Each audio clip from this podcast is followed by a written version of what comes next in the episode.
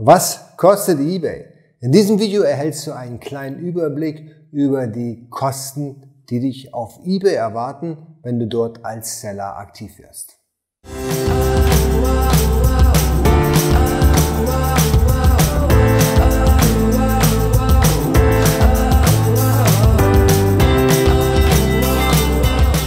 Herzlich willkommen, mein Name ist Jens Lindner und du bist hier beim Baygraph Podcast. Hier geht es um eBay, um SEO-Fragen, um Strategiefragen, aber auch generell um alle E-Commerce-Fragen. Wenn das dein Thema ist, dann abonniere den Kanal, drücke die Glocke, damit du informiert bist, wenn ein neues Video online geht. Und hey, heute geht es um die Kostenstruktur auf eBay. Also was muss ich bezahlen, wenn ich auf eBay handle? Also welche Gebühren fallen dort an? Was kommt auf mich zu?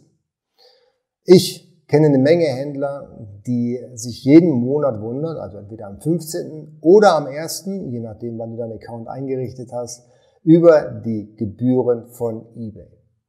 Wie hoch doch da die Beträge sind, die man an eBay abdrücken muss.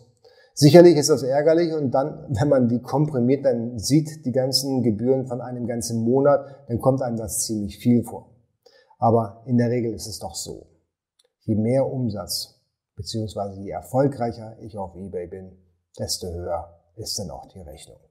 Ja, das heißt also, es ist immer angemessen, weil sich eBay im Normalfall auch prozentual an den Verkäufen bezahlen lässt und nicht zum Fixpreis.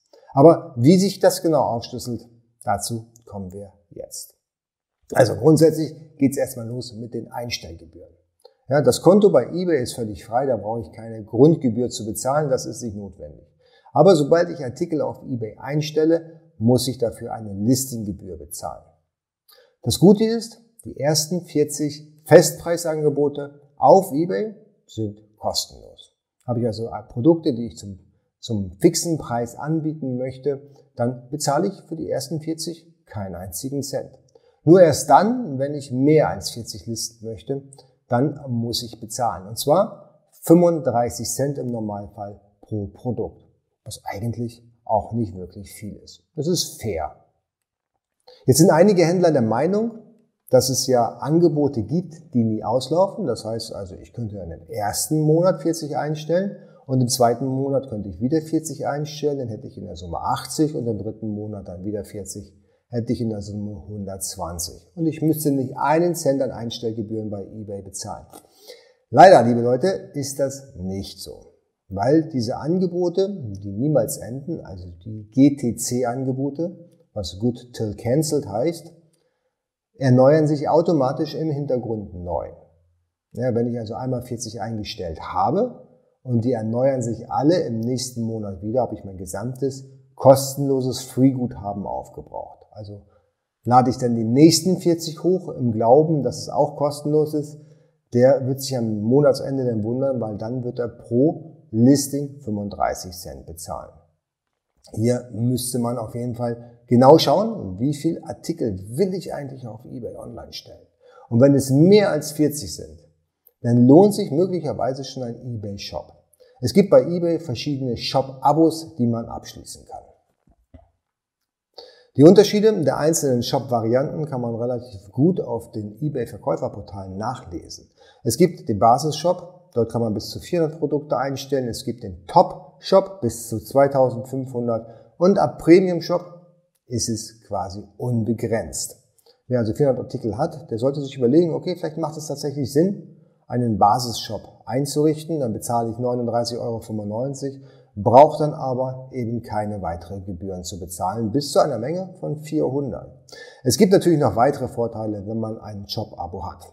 Ja, beispielsweise hatte ich in einem meiner vorhergehenden Videos über die Urlaubsfunktion gesprochen. Die kann man nur einschalten, wenn man ein Shop-Abo hat. Ich verlinke das Video hier oben nochmal. Zudem kann man Marketing-Tools, zum Beispiel Verkaufsaktionen, dann nutzen, wenn man auch ein gültiges Shop-Abo hat. Dazu kommen wir später nochmal, weil diese Funktion ist wirklich unglaublich gut. Zudem gibt es dann so etwas wie den äh, Trusted Shop Abmahnschutz und so weiter und so fort. Ob man das braucht, das muss jeder Händler individuell für sich selber herausfinden.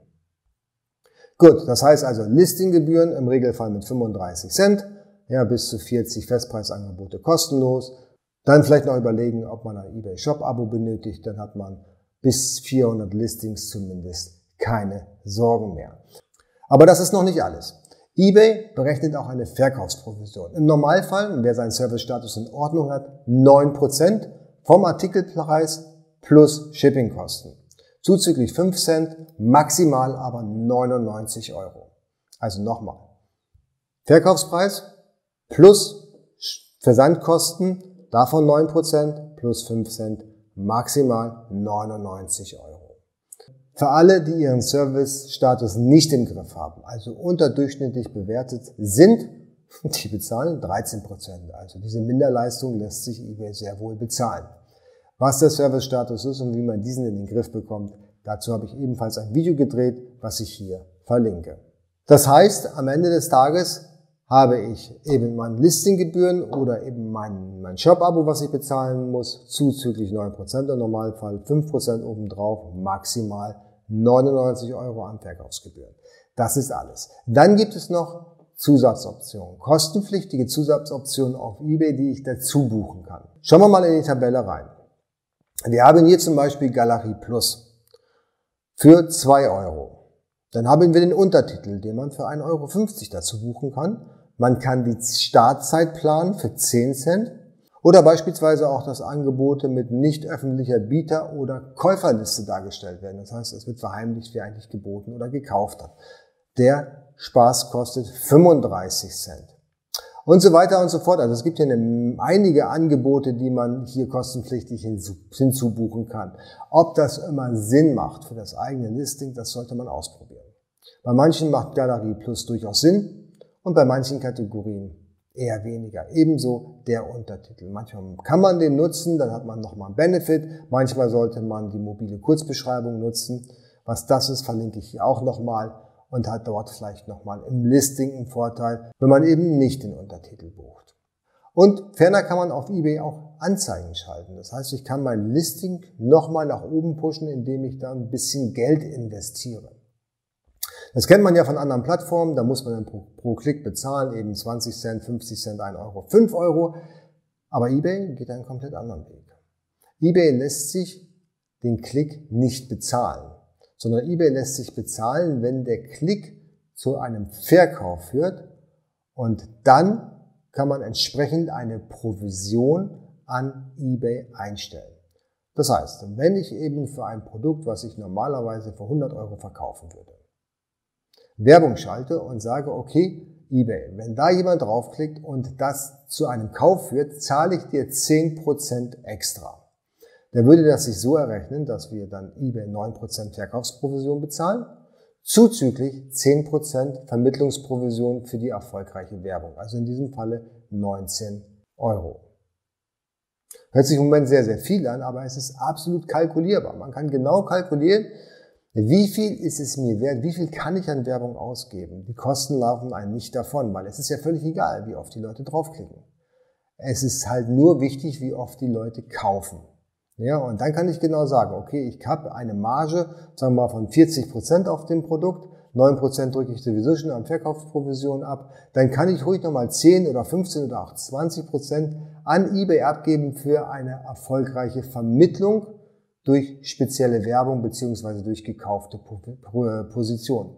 Macht absolut Sinn. Ist halt eine Kalkulationsfrage. Bin ich sehr, sehr eng unterwegs in der Kalkulation und habe gerade mal so die 9% Verkaufsprovisionen übrig, dann sollte man auf gar keinen Fall eben diese Werbung schalten, weil das kann dann ja relativ schnell arm machen. Aber dann kann man auch auf anderen Plattformen keine Werbung schalten, weil durch diese Klickpreise weiß man am Ende des Tages nicht, ob die Werbung überhaupt was bringt. Ob ich das Geld nicht einfach zum Fenster rauskippe bei eBay weiß ich, jede Kosten, alle Kosten, die ich habe, durch die Werbeanzeigen haben auch einen Verkauf mit sich geführt, was großartig ist. Am Ende des Tages es ist immer eine Kalkulationsfrage. Habe ich genug Marge bei dem Produkt übrig, abzüglich den 9%, die ich auf eBay sowieso für die Verkaufsprovision zurückstellen muss, um beispielsweise Galerie Plus zu buchen oder einen Untertitel. Vielleicht aber auch nochmal 15% extra für das Marketing-Tool auf eBay, also für die bezahlten Anzeigen. Nochmal, im Normalfall ist es so, je mehr Gebühren du bei eBay bezahlst, desto mehr Umsatz hast du auch gemacht und im besten Falle auch je mehr Gewinn. Das heißt, zu 99 Prozent sind die eBay-Rechnungen gerechtfertigt. Und je höher die sind, desto mehr solltest du dich freuen, nämlich desto erfolgreicher warst du auf eBay. Soviel zu diesem Thema. Ich freue mich auf das nächste Video. Mach's gut. Bis dann. Tschüss.